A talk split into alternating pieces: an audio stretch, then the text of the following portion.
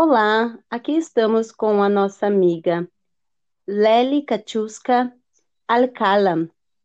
Ela é venezuelana, mora no Brasil há três anos e tem uma ligação muito forte com a culinária e gastronomia venezuelana, além de acrescentar ingredientes brasileiros também aos seus pratos.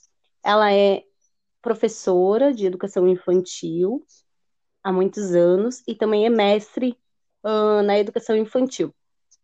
Lely, gostaria que você me falasse como, qual é a sua trajetória com a gastronomia mais especificamente e por que da educação você partiu para essa área? Oi, é um prazer para mim ficar aqui com todos vocês. Muito obrigada pela oportunidade. Eh, eu estou aqui no Brasil desde há três anos, mas morava em Araponga, eh, interior de Paraná. Mas em Curitiba tem já sete meses morando e estudio em português em PFOL com uma equipe de professores e passantes de letras extraordinários. Mas eu, na Venezuela, eh, fiz cursos e, de gastronomia, confiteria, eh, muitos me preparei para vir aqui a Brasil porque a situação na Venezuela estava muito difícil. Então, fui preparando-me outra carreira para eh, trabalhar aqui no Brasil também, com a parte de gastronomia. Que legal. Então, você, tu já ouvia lá no teu país que a gastronomia do Brasil era bastante diversificada, que os ingredientes eram diversos, por isso que... Sim, então é a comida de ao Brasil é muito parecida à la de nós. Comemos muitas coisas parecidas, com muito tempero, mas este, misturamos as comidas de, eh, que fazemos lá em Venezuela com os que fazemos aqui no Brasil. hoje prato que seja típico da Venezuela. Yo voy a hablar de un prato da Venezuela. Él se llama pabellón criollo. Eh, un prato por excelencia, es una comida eh, muy gustosa de Venezuela. Mas ese prato es, tiene su historia. Es de la comida de negros y esclavos. Eh, por sí. eso, faz parte de la gastronomía de Venezuela. la historia de ese pabellón criollo es más de remoto de los, los tiempos de la colonia, del século XVIII. É um prato, uhum, é um prato muito tradicional, é parte de todos os venezuelanos. Que legal. Você tem alguma dificuldade para fazer esse prato no Brasil? É, no Brasil, é, é, eu consigo todos os ingredientes para fazer esse prato. Eh, porque ese prato está compuesto por arroz branco, carne de fiada, feijão preto y rodelas de banana terra frita. Entonces, aquí en Brasil, eh, yo consigo todos los ingredientes, mas yo misturo, una mistura. También coloco con farofa y polenta, ya que da un toque muy brasileiro. Que legal. E então, e qual é o preço médio desse prato?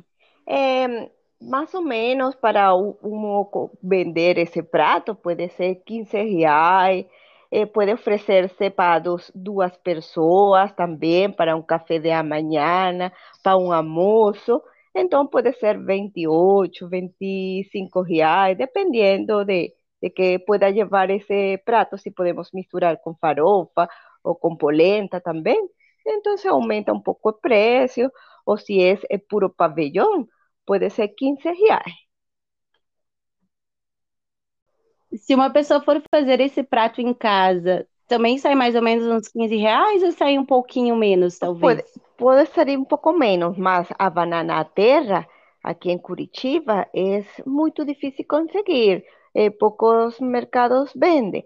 Entonces, este, a banana terra es a que cuesta un poco más. Eh, ela es más difícil de conseguir, más en la Venezuela, la comemos mucho, acompaña muchos platos de Venezuela. Ah, que interessante. E qual é o rendimento, por exemplo, ah, tu disse que pode ser duas por duas pessoas. Uh, se alguém quiser fazer em casa, pode fazer para muitas pessoas. Não, isso é fácil, né?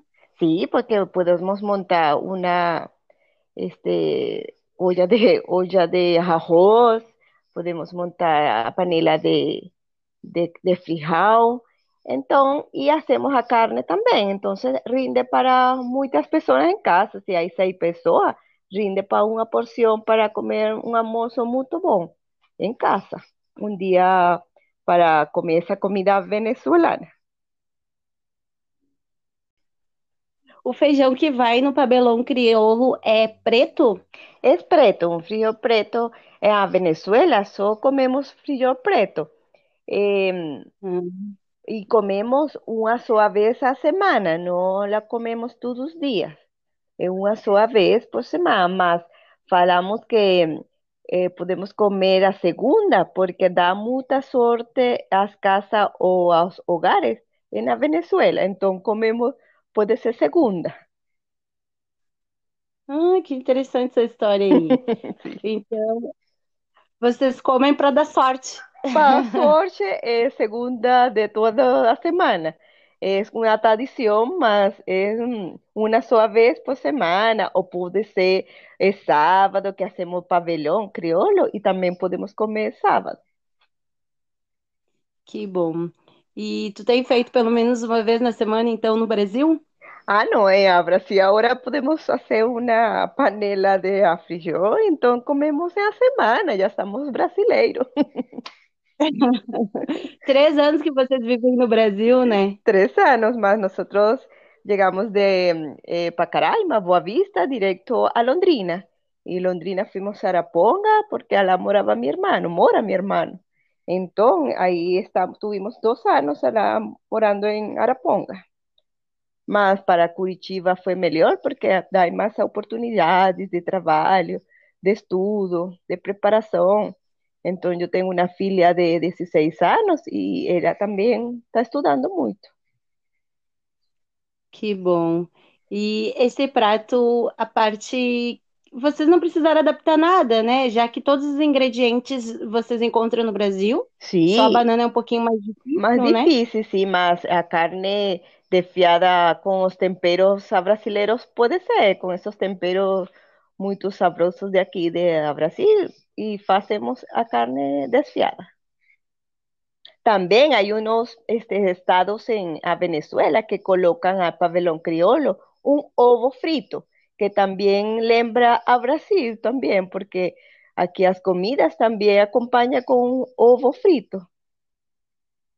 O que que esse prato pabelão crioulo te, te faz lembrar? Ele te faz ter mais saudade da Venezuela? Ele te leva a algum momento bom da tua vida?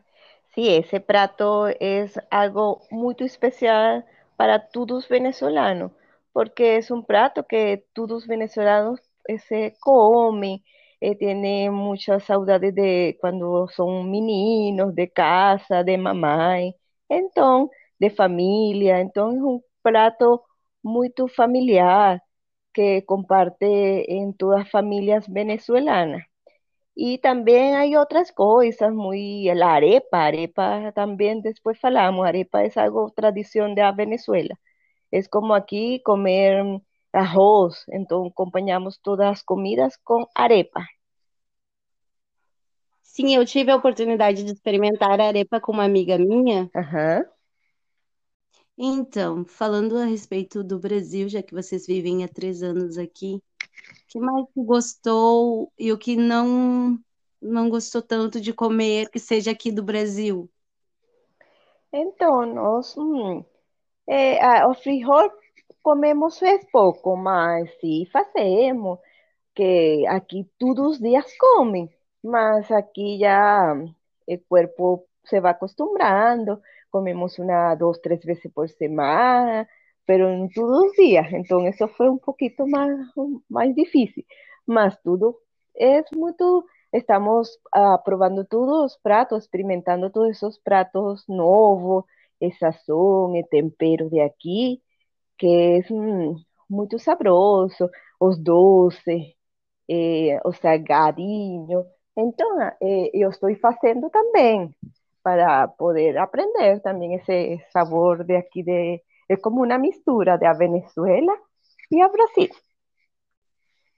Que vocês já estão aqui em Curitiba há sete meses, apesar de estar há três anos no Brasil, ter se adaptado bem, pelo que eu percebi, já que os dois países têm culturas parecidas, iniciaram de forma parecida com a colonização dos europeus, né? Uhum. Então, muita, muita parte da gastronomia, da cultura é parecida. E embora vocês não tenham presenciado bem ainda como é Curitiba, por causa também da pandemia, né? Não tiveram tempo de conhecer muito bem os restaurantes, a comida, a, os lugares, né? Não, porque quando nós chegamos era fevereiro e a pandemia era um mês. Então, estamos aqui em casa, mas este, com as aulas de português, com as professoras, falamos muito de comida, pesquisamos. Então, este, eu fiz uma página de Instagram onde posto mis comidas a venezuelana. Então, aí vou este, experimentando. Mas não he conhecido muitos sítios, lugares aqui em Curitiba por agora. Mas tudo bem, tenho certeza que logo, quando tudo se abrir, né, novamente, tu vai gostar bastante da cidade, dos restaurantes, porque tem, inclusive, gastronomia italiana, tem os poloneses, tem muita coisa interessante ainda para vocês conhecerem. Desejo essa... sorte e que, que seja muito abençoada nessa profissão que tu escolheu para exercer no Brasil, diferentemente da profissão que tu exercia lá na Venezuela, né? Sí, este, muito eh, exquisito, eh, sabroso, todas essas comidas, mas é uma oportunidade que me deu a Curitiba também para, para que as pessoas este, experimentem a sabor meu, o tempero que eu faço. Sim, assim que, que a universidade abrir novamente, quem sabe a gente combine um encontro para eu provar a tua comida.